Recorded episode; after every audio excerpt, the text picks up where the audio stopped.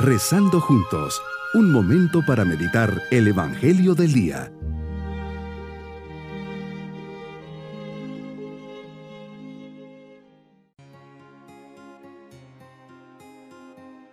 Comenzamos este día, sábado de la décima segunda semana del tiempo ordinario, tomados de la mano de María, para que su presencia nos acompañe a lo largo de este día y de esta meditación. Te pido Jesús que me hagas sencillo, que te vean los demás, dame una fe grande para que sepa salir de mí mismo. Me dé cuenta de la maravilla que hay en mis hermanos y no vea solo lo malo.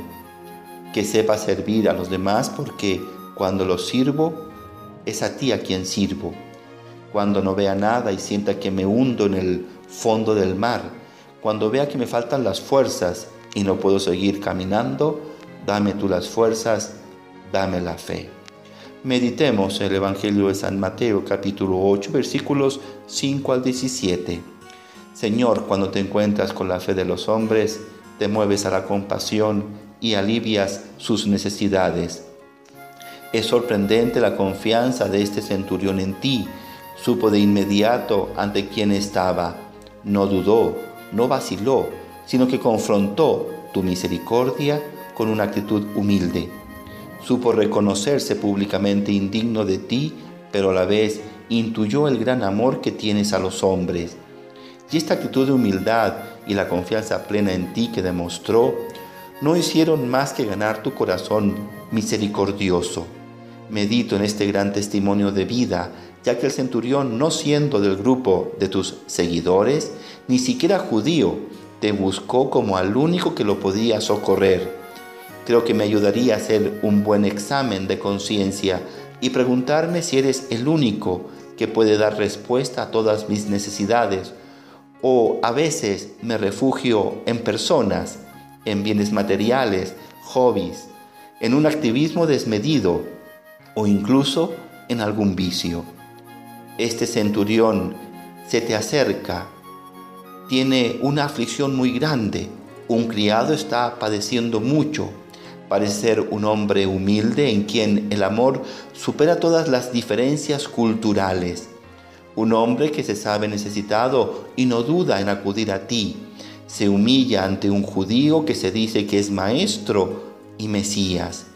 Qué lección para nuestro mundo lleno de egoísmo, donde se esculpe y adora al Dios orgullo, al Dios soberbia, al Dios independencia, al Dios prepotencia. Iré y lo curaré, le respondes. ¿Cómo resuenan estas palabras en este mes de tu sagrado corazón, inundado de amor, de un corazón que se compadece y busca la salvación de todos? Me impresiona que este hombre hace un gesto maravilloso de fe y oración. Señor, no soy digno. Humildad. Di solamente una palabra.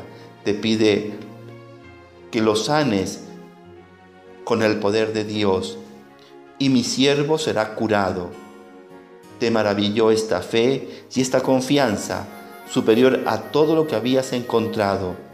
Como dice el Salmo 17, el pueblo que no me conocía me sirvió, y exclamas que el llamado a la salvación es para todos. Señor, déjame pedirte hoy con palabras nuevas aquellas que tanto te agradaron cuando las oíste por primera vez. No soy digno de que entres en mi casa, pero una palabra tuya bastará para sanarme.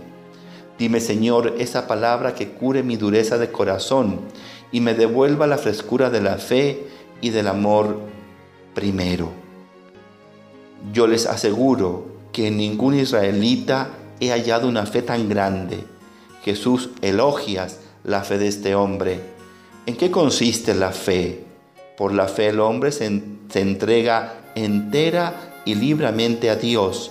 La fe no es solo asentir las verdades que Dios nos revela, sino también implica la entrega de nuestra voluntad. La verdadera fe está animada siempre por el amor a Dios y es inseparable del amor al prójimo. La fe compromete toda nuestra existencia Creer significa vivir en una profunda coherencia y debe expresarse en todos los aspectos de la vida. según tu ejemplo.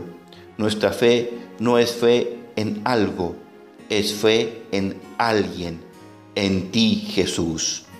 Mi propósito es que cada día que reciba a Jesús en mi corazón, ya sea porque oro, hago una comunión espiritual o voy a misa y comulgo, le diga que no soy digno de recibirle.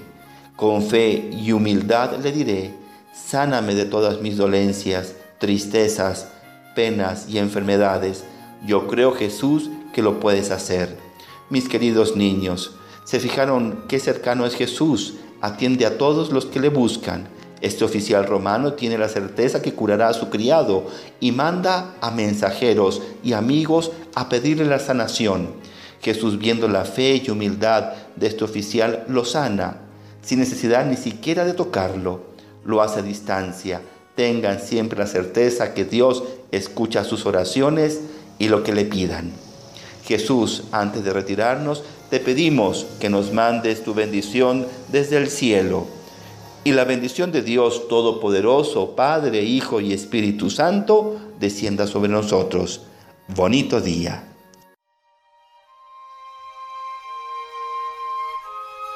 Hemos rezado junto con el Padre Denis Doren, Legionario de Cristo.